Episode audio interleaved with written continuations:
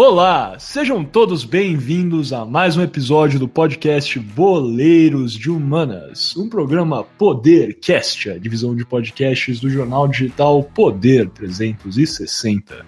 Como sempre, eu sou um de seus co-apresentadores, Miguel Galute Rodrigues, e estou aqui hoje com Gabriel Franco, diretamente de São Paulo, e Guilherme Ribeiro Paturi, como sempre, diretamente de Toronto, no Canadá. Gui, como é que você está hoje nesse nosso 24 episódio do podcast Boleiros de Humanas? Boa noite, Miguel. Boa noite, Franco. Alô, alô, cara ouvinte, seja lá de onde você nos estiver escutando nesse mundo mundial. Um prazer enorme estar aqui como sempre. E vamos para mais essa. Perfeito, Gui. Sempre muito bom ouvir você, Gui, que agora já virou adepto ao cuquismo nesse 6 de julho, o cara que antes reclamava do técnico Cuca, um dos maiores técnicos do futebol brasileiro, diga-se de passagem. É... Algum comentário? Eu respeitosamente discordo dessa calúnia. Ah, tá. Beleza. Depois você vai conversar com os meus advogados. É isso, né? Como sempre. Beleza. Apresentando aqui então o nosso outro co-apresentador publicitário, Gabriel Franco, de São Paulo. Franco, como é que você está hoje nesse nosso 24 episódio? Muito boa noite a todos, boa noite ao Gui, boa noite ao Miguel, boa noite ao nosso caro ouvinte. Estou muito bem e gostaria de fazer uma indagação sobre, sobre essa afirmação que o Mix falou, que eu acredito muito no que ele diz. Para bom entendedor, meia palavra basta, não é mesmo, Gui? Exatamente, eu, eu concordo 100%. Ah, os que perceberam, ó como a voz do Franco ficou mais cristalina agora, o cara está estreando o microfone aqui, realmente a gente conseguiu aquela verba da firma, compramos um microfone pro Gabriel Franco.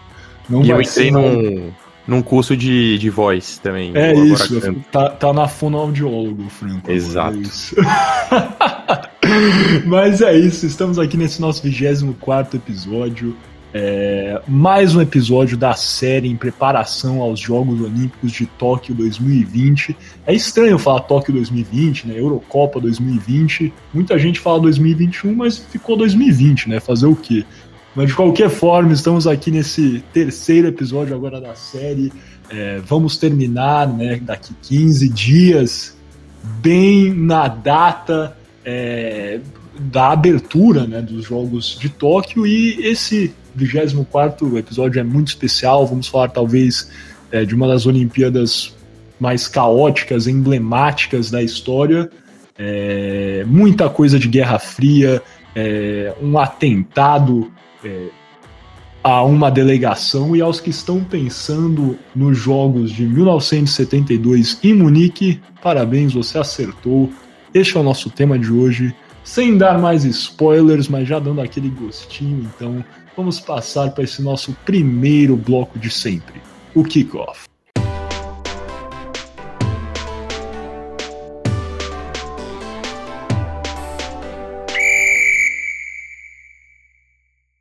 Começamos aqui esse kickoff, lembrando sempre que você está ouvindo o podcast Boleiros de Humanas, um programa Podercast, a divisão de podcast do jornal digital Poder 360. E como sempre nessa série de Olimpíadas, começamos esse episódio falando um pouco sobre a geopolítica por trás das Olimpíadas de 1972, sediadas em Munique, na Alemanha Ocidental. Munique foi escolhida como a sede em 1966, vencendo Detroit, nos Estados Unidos, Roma, na Itália, Madrid, da Espanha e Montreal, no Canadá, na votação do Comitê Olímpico Internacional. Montreal acabou sediando as Olimpíadas de 1976, então um pouco mais para frente, depois, aliás, antes das Olimpíadas de Moscou, que falamos aqui no programa também. Os Jogos de Munique eram vistos como muito importantes para o governo da Alemanha Ocidental. Era esperado que o evento iria ser um sucesso a Alemanha queria exaltar os atletas e expor ao mundo a forte democracia do país e destruir também o legado dos Jogos Olímpicos nazistas, que foram os últimos jogos sediados na Alemanha, em Berlim, em 1936. Também temos um episódio sobre isso no podcast Boleiros de Humanas. Mas esse espírito positivo pode ser observado até no slogan dos Jogos de Munique, que, eram, que foram conhecidos como os Jogos Alegres, isso antes dos eventos dos Jogos em si. Porém, apesar das grandes esperanças dos alemães em conduzir Jogos Olímpicos alegres, os jogos em si foram ofuscados pelo massacre de Munique. Na madrugada de 5 de setembro de 1972, alguns dias depois da abertura dos Jogos, oito membros da organização Setembro Negro, uma facção da Organização para a Libertação da Palestina, invadiram a Vila Olímpica de Munique. Os extremistas, inclusive, foram ajudados a escalar a cerca e a entrar no complexo por atletas canadenses que estavam entrando na Vila Olímpica escondidos depois de passarem a madrugada pelas ruas de Munique. O grupo usou chaves roubadas para entrar em apartamentos usados pela delegação israelita. Na invasão inicial, dois israelitas foram assassinados e outros dois conseguiram fugir. Os extremistas ficaram então com nove reféns. Também, também haviam atletas do Uruguai e de Hong Kong no edifício sitiado, porém, esses foram liberados pelos extremistas.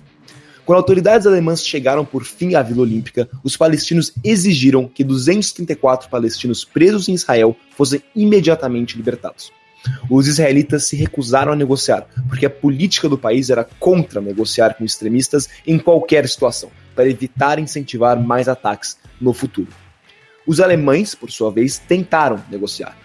Autoridades da Baviera, que é a província onde fica Munique, ofereceram uma quantidade de dinheiro ilimitada para os extremistas, que negaram a oferta, dizendo que, e abro aspas, dinheiro não significa nada para nós e nossas vidas não significam nada para nós.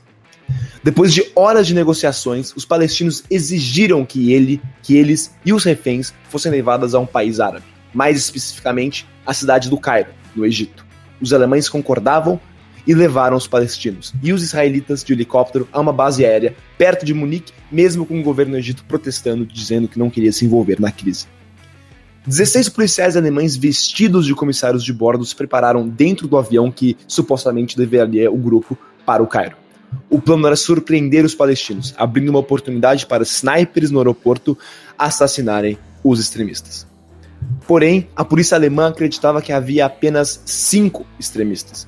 Quando os pilotos alemães dos helicópteros confirmaram que eram de fato oito extremistas, a polícia alemã abandonou o avião sem consultar seus textos superiores. Assim, somente cinco snipers estavam posicionados para lutar com um grupo extremista maior e mais bem armado que eles.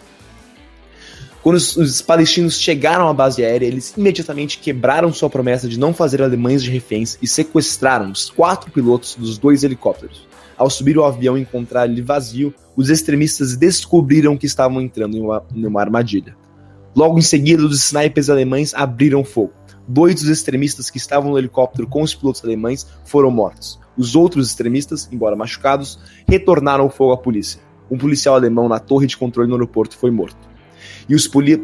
porém, infelizmente, os pilotos alemães fugiram no caos, mas infelizmente os israelitas amarrados não conseguiram fugir também. Com os palestinos agora fora de alcance dos snipers, as balas pararam e o impasse seguiu. A polícia alemã então enviou carros blindados e mais policiais à base aérea. O comboio, porém, ficou preso no trânsito de Munique porque as ruas não foram fechadas pela polícia. Então, os carros demoraram muito para chegar. Quando os carros blindados finalmente chegaram à base aérea, os extremistas perderam a calma. Talvez sentindo que a situação estava mudando rapidamente, eles abriram fogo contra os reféns e abriram uma granada no helicóptero, saindo e deixando os israelitas amarrados para trás. A explosão destruiu o helicóptero e matou os israelitas que haviam sobrevivido aos disparos iniciais dos extremistas. Cinco desses extremistas foram mortos pela polícia no caos que seguiu. Três foram capturados com vida e, infelizmente, Todos os nove reféns foram mortos nos disparos e subsequente explosão.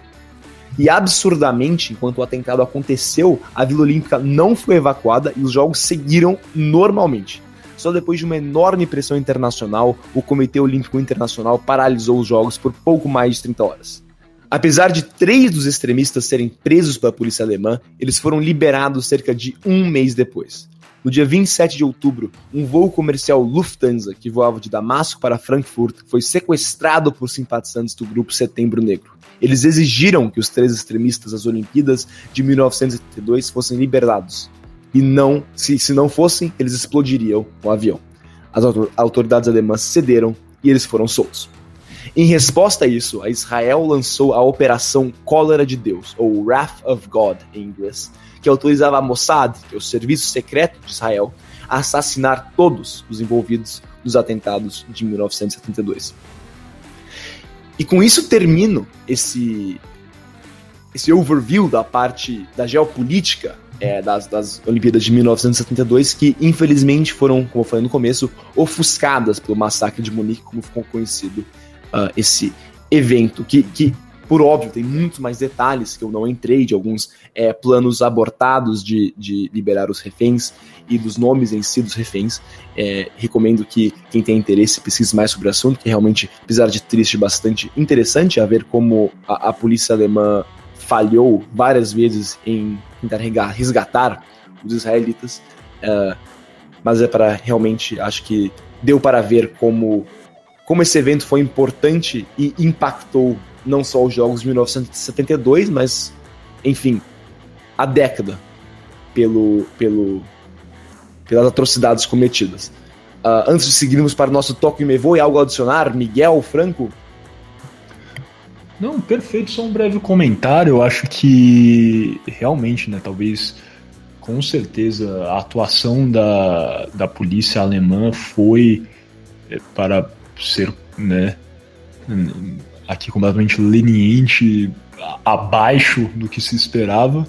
É, é uma pena né, que precisam acontecer momentos como esses para que a gente também, né, como forma geral, aperfeiçoe os é, protocolos e eu utilizando a gente aqui, mas estou obviamente referenciando é, os comitês organizadores de eventos como Olimpíadas. A gente sabe hoje em dia como é difícil ter acesso, por exemplo, às vilas olímpicas, a esses grandes eventos e né, ainda mais conforme os anos foram passando, alguns anos a gente teve, né, tivemos, é, observamos os eventos é, em partidas de futebol é, na França, com ataques, novos ataques subsequentes. Então, acho que cada vez mais é, é triste, porém, quando ocorrem esses, esses, esses eventos marcantes, é aí que, como humanidade, como é, organizadores, é, realmente apertam essas é, restrições. Mas eu acho que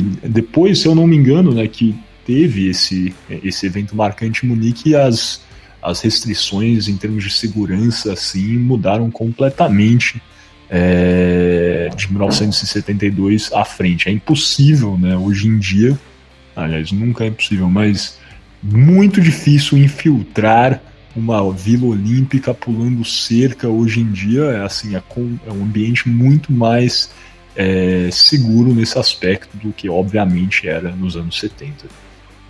Acompanha o é, relator Miguel Galute Rodrigues. Falarei inclusive sobre, essa, sobre esses pontos. Bem ponto.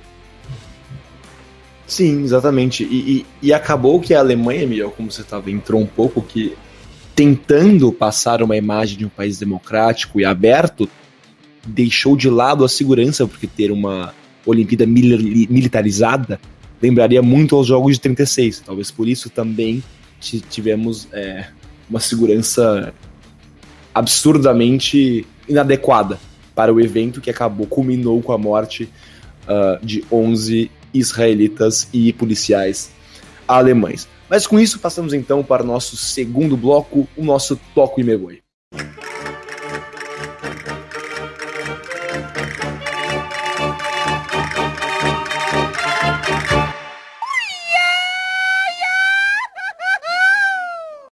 Perfeito, dando início aqui então ao nosso segundo bloco desse 24 episódio do podcast Boleiros de Humanas. Lembrando que Boleiros de Humanas é um programa Podercast, a divisão de podcasts do jornal digital Poder 360. Foque me voe, como tem sido nessa série sobre as Olimpíadas, será mais sobre os aspectos numéricos, as estatísticas desses jogos né, de 1972.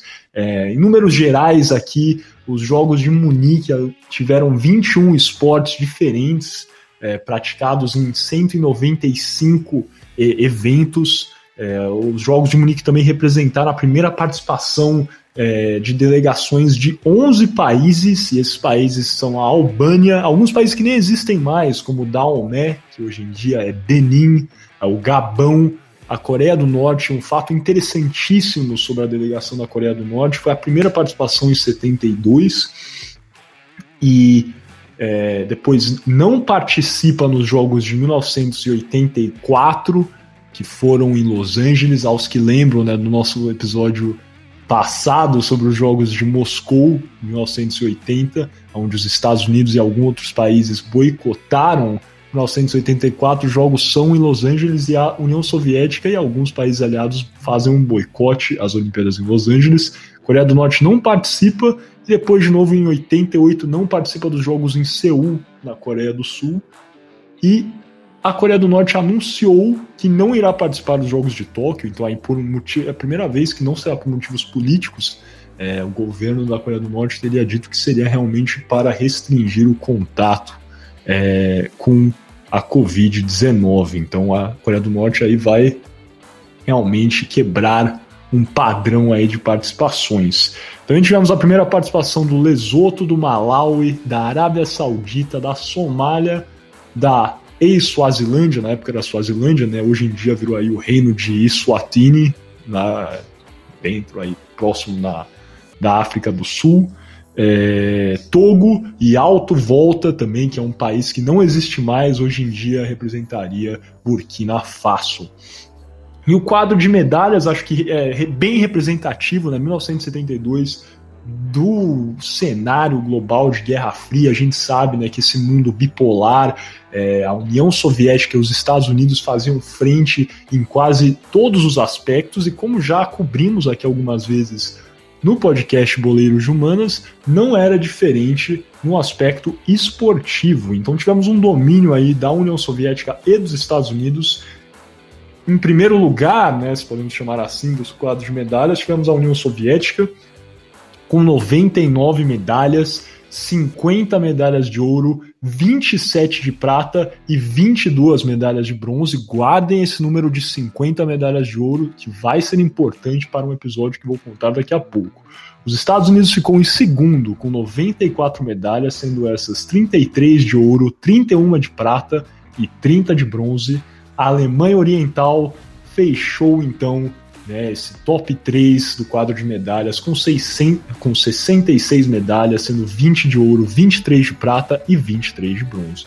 O Brasil ficou em 41, conquistou duas medalhas, é, duas de bronze, uma do é, judoca Chiaki Ishii, que na verdade né, nasceu no Japão, mas se naturalizou brasileiro e conquistou essa medalha de bronze, a primeira medalha de, do, de, do Brasil nos Jogos de Munique, e também é, do grandioso é, atleta é, do atletismo, do salto triplo, Nelson Prudêncio, um dos grandes nomes da história, é, junto aí a Ademar Ferreira, é, ao João do Pulo, Nelson Prudêncio, que conquistou também uma medalha de bronze em Munique, e em 1968, aos que conhecem um pouco sobre o atletismo, é, brasileiro, Nelson Prudêncio conquistou aí a medalha de prata nos Jogos da Cidade do México, então por duas Olimpíadas ele sobe ao pódio. Destaque para os Jogos de 1968, em que ele conquista a prata e quebra o recorde olímpico por alguns minutos. Só que logo em seguida esse recorde é quebrado e ele fica com a prata, mas Nelson Prudêncio aí, a minha admiração à história desse grande atleta brasileiro que foi medalhista em Munique. Acho que não podemos passar dos jogos de 1972 sem talvez mencionar um dos grandes nomes é, de atletas olímpicos, e esse nome se sedimentou de fato nas Olimpíadas de Munique, é o do nadador norte-americano Mark Spitz. É, e com certeza, assim, o Mark Spitz foi o grande nome dos Jogos é, Olímpicos é, de Munique, porque ele foi campeão de sete provas de natação, e esse número sete provas aos que lembram, né, do nosso episódio que iniciou essa série de preparação às Olimpíadas de Tóquio, e, e isso foi um, um, recorde por muito tempo, né? Vencer sete medalhas de ouro em uma só edição de Jogos Olímpicos. Essa façanha só foi quebrada nos Jogos de 2008 em é, Pequim, quando também norte-americano, o nadador Michael Phelps ganha oito medalhas de ouro. Então o Mark Spitz, assim, realmente né? Você pega de 1972 até 2008, é um fenômeno com certeza do esporte, da natação e dos Jogos Olímpicos é, no geral. É, após ele ganhar todas essas medalhas, realmente com decorações, ele foi retirado às pressas de Munique, na verdade, né? ele recebe as medalhas e logo em seguida vai embora, porque como o Gui já apresentou no início aqui do podcast, enquanto, né, concomitantemente às, aos eventos, estava acontecendo todo esse drama é, com o grupo é, Setembro é, Negro e a delegação né, israelita, e como também o Gui já falou, infelizmente não houve assim uma resposta do comitê organizador. Os jogos pararam por algumas horas, mas no geral continuaram. E logo após ele vencer as provas, terminar sua participação, ele é retirado e ele volta para os Estados Unidos por ser um atleta judeu.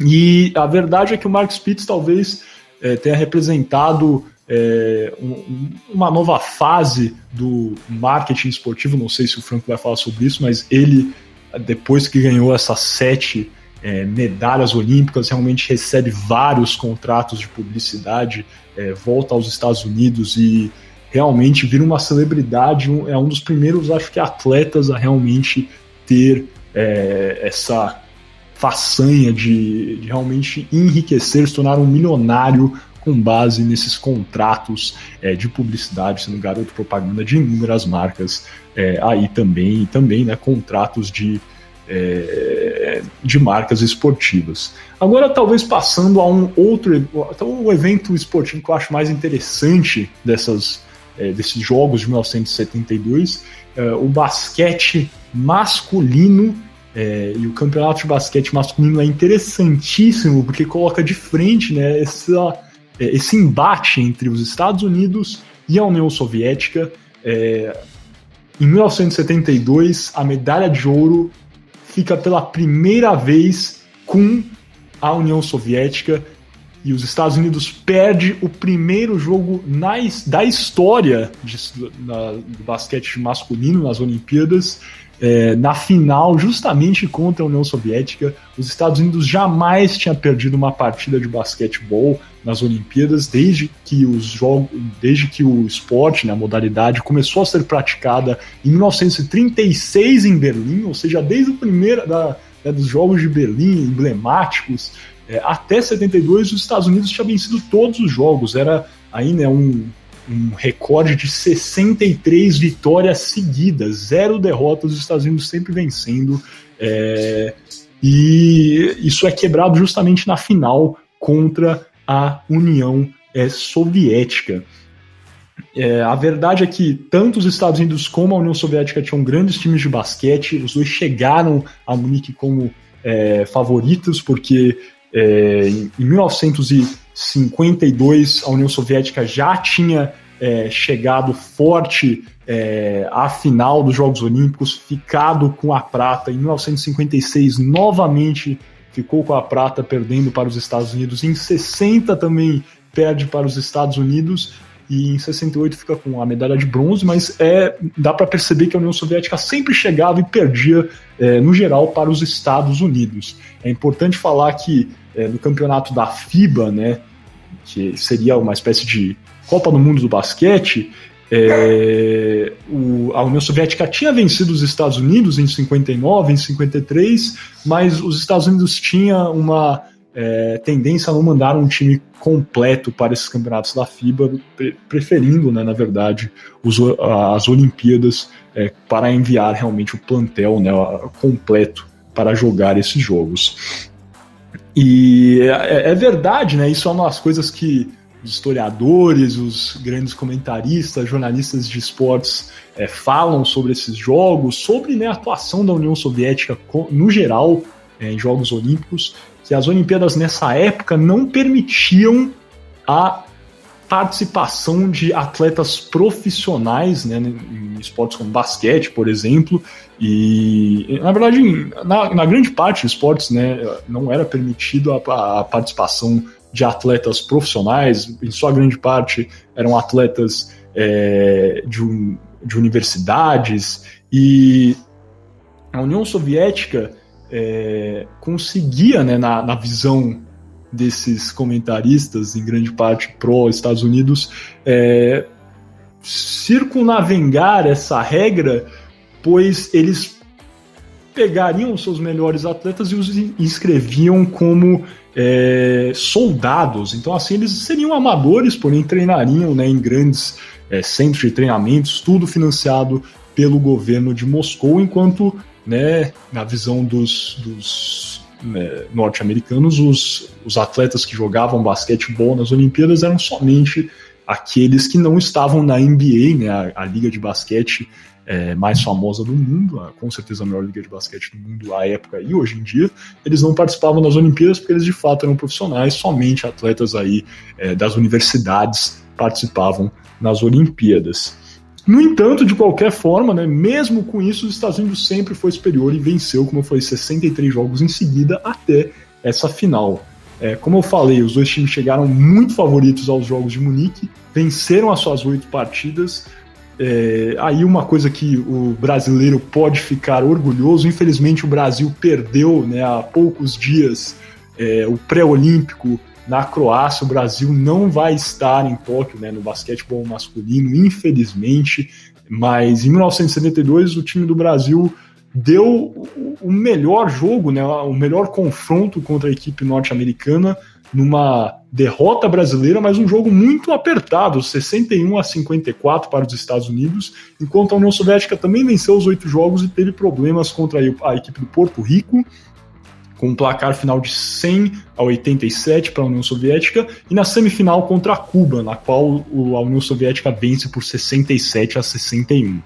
E na grande final temos aí um jogo muito pegado e um final bastante controverso. Temos a jogada final é, é uma jogada de é, em que a bola sai da, da quadra, então temos aí um passe é, da lateral e a afirmação e aí também por comentaristas tem imagens, obviamente rudimentares, porque estamos aí na, na década de, de 70 é, mas a alegação é que o passe soviético teria sido ilegal, pois o jogador teria pisado na linha, como se sabe no basquete, quando se pisa na linha na hora de fazer o passe, é, né, o, o, chamado inbound pass na entrada, né, colocar a bola para dentro do jogo, é, seria uma reversão, né, em tese a bola viraria para o time. Mesma coisa no futsal, para quem joga futebol de salão aqui no Brasil sabe colocar o pé na linha, é, reversão semelhante no basquete, mal comparando aqui.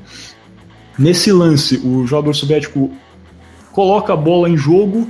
Temos aí uma batalha entre três jogadores, um soviético e dois americanos, no garrafão dos Estados Unidos. O soviético fica com a bola, faz a bandeja, dando a vitória à União Soviética por 51 a 50 e os Estados Unidos imediatamente começam a reclamar com o árbitro brasileiro Renato Rigueto, que apitou essa partida final, aí o Brasil aparecendo de novo.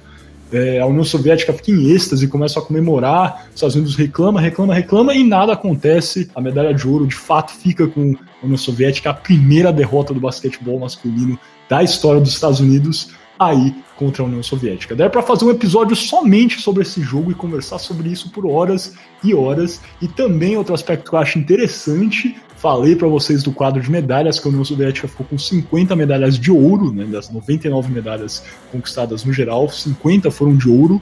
É, tem uma conspiração que também aí alguns norte-americanos defendem que é, esse jogo teria sido comprado pelo governo de Moscou, porque eles precisariam chegar ao número 50 para realmente é, ter uma conotação mística, porque em 1972 representava 50 anos da criação da União Soviética, né, a União Soviética aí é, criada né, em 1922, em dezembro de 22, realmente 72 marcava 50 anos da União Soviética e existem alguns que defendem essa conspiração que né, as 50 medalhas de ouro tinham que ser conquistadas para representar realmente uma era de ouro da União Soviética no geral. História interessantíssima e que realmente daria para falar muito. Convido vocês a buscarem mais, como sempre, conhecimento sobre a União Soviética, os Estados Unidos, esse grande final de basquete, Mark Spitz também, porque não e, obviamente, aqui o nosso grande brasileiro, talvez Nelson Prudêncio, fica a dica também para vocês, grande atletista brasileiro. Alguma coisa a declarar? Franco, Gui, episódio legal esse aí da final de basquete, hein? Aposto que vocês não sabiam. É, de fato eu não sabia, Miguel, mas eu acho que você deu um belo, belíssimo resumo sobre as Olimpíadas 72, as Olimpíadas em si. E eu não tenho mais nada a adicionar, interessantíssimo essa história da, do basquete no torneio. E por mim podemos passar para o próximo bloco. Gostei muito da história do basquete também. Me recorda de, de uma Economidas no qual participei com a SPM, que a gente perdeu para a GV no, no último jogo e que inclusive era o basquete, não é mesmo? Olha aí que, que curiosidade. É só isso que eu tenho para declarar mesmo. O que é isso, cara? Esportes universitários, cara. Muito imp... Como é que foi essa derrota? Eu, eu ouvi falar que te... isso aí foi caso de polícia, né? Inclusive. Né? Não vamos entrar nesse aspecto, mas depois, quando a gente ficar na resenha aqui entre os apresentadores, a gente comenta. Eu, eu só tenho um, um argumento, uma palavra para falar para você. Foi caso de polícia. Uma foi caso de polícia. Foi caso de polícia, cara. Beleza, depois a gente conversa sobre isso, cara.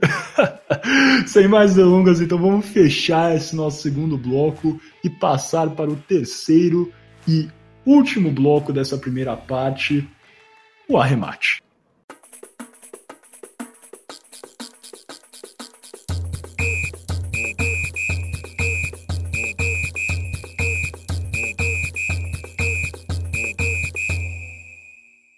Muito bem, começamos agora nosso terceiro e último bloco dessa primeira parte do podcast Boleiros de Humanas. E lembrando, obviamente, você está ouvindo o podcast Boleiros de Humanas, um programa Podercast, a divisão de podcast do Jornal Digital Poder 360. E também, como está sendo de praxe nesse nosso nossa, nossa série sobre as Olimpíadas, esse terceiro bloco mais relacionado a finanças é, das Olimpíadas. Na, que na, nesse caso são as Olimpíadas, obviamente, de 1972 de Munique. Então passo a bola para o Franco para contar mais para a gente sobre as finanças dos Jogos Olímpicos. Muito obrigado, Gui. É... Então, é, hoje eu vou falar um pouquinho sobre a questão da imagem de marca, como que, que essa imagem foi deteriorada em relação aos jogos, como já foi comentado. Poderia falar sobre finanças, mas eu acho que elas vão estar é, elas vão estar dentro e introduzidas sobre os aspectos que eu vou falar. Porque, cara, não tem como falar sobre as, que as Olimpíadas de Munique foram um importante exemplo é, para as Olimpíadas subsequentes. O próprio Miguel já falou, mas diversos pontos foram característicos nesses jogos.